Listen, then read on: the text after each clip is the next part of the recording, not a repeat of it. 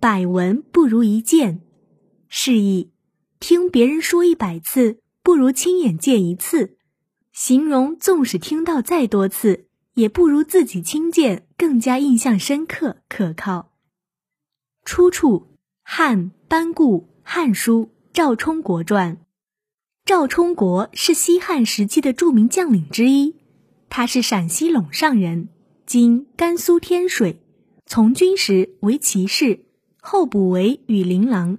赵充国为人深沉勇毅，喜欢研究将帅的用兵之道，尤其熟悉周边少数民族的情况。汉武帝时，他跟随二师将军李广利北击匈奴，不幸被匈奴重兵包围。汉兵因缺乏粮食，死伤惨重。赵充国亲率百余精壮骑士当先突围，李广利紧随其后。突出重围后，赵充国受伤二十余处。返回长安时，汉武帝看了他的伤口，大为惊讶，当即封他为中郎。不久，又升为车骑将军长史。宣帝本始四年。公元前七十四年，匈奴集结十万骑兵，准备再犯中原。得知消息后，赵充国率军四万沿五原、朔方、云中、代郡等地布防。匈奴见汉军有备，不战自退。元康三年（公元前六十二年），羌族等数百个部落联合起来，准备袭取中原。边境局势十分紧张，引起了宣帝的不安。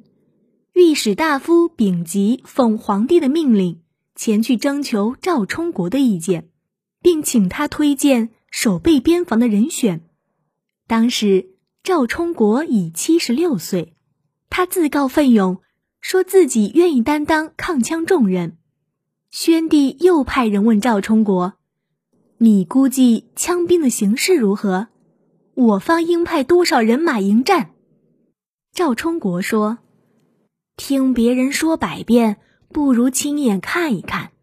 打仗的事情不能在远离战场的地方猜测，我要亲临前沿，根据具体形势才能提出作战方案。请皇帝放心好了。”宣帝同意了他的建议，于是赵充国统兵出发。大军抵达京城后，准备渡河，为防备在河中遭到伏击，赵充国趁夜幕笼罩，先派三名校尉过河，大军随后依次进发。天明后，汉军刚安好营寨，羌兵便前来挑战，只有几百人马，赵充国却禁止手下出击。他说：“与羌兵作战，务求全歼。”不能贪一时小胜，贻误整体部署。现敌情不明，不能出击。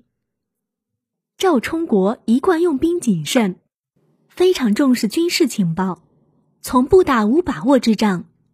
他先派侦察人员深入敌后侦察，摸清了敌方的虚实以及兵力部署，然后制定出一套屯兵把守、整治边境、分化瓦解羌人的作战方略。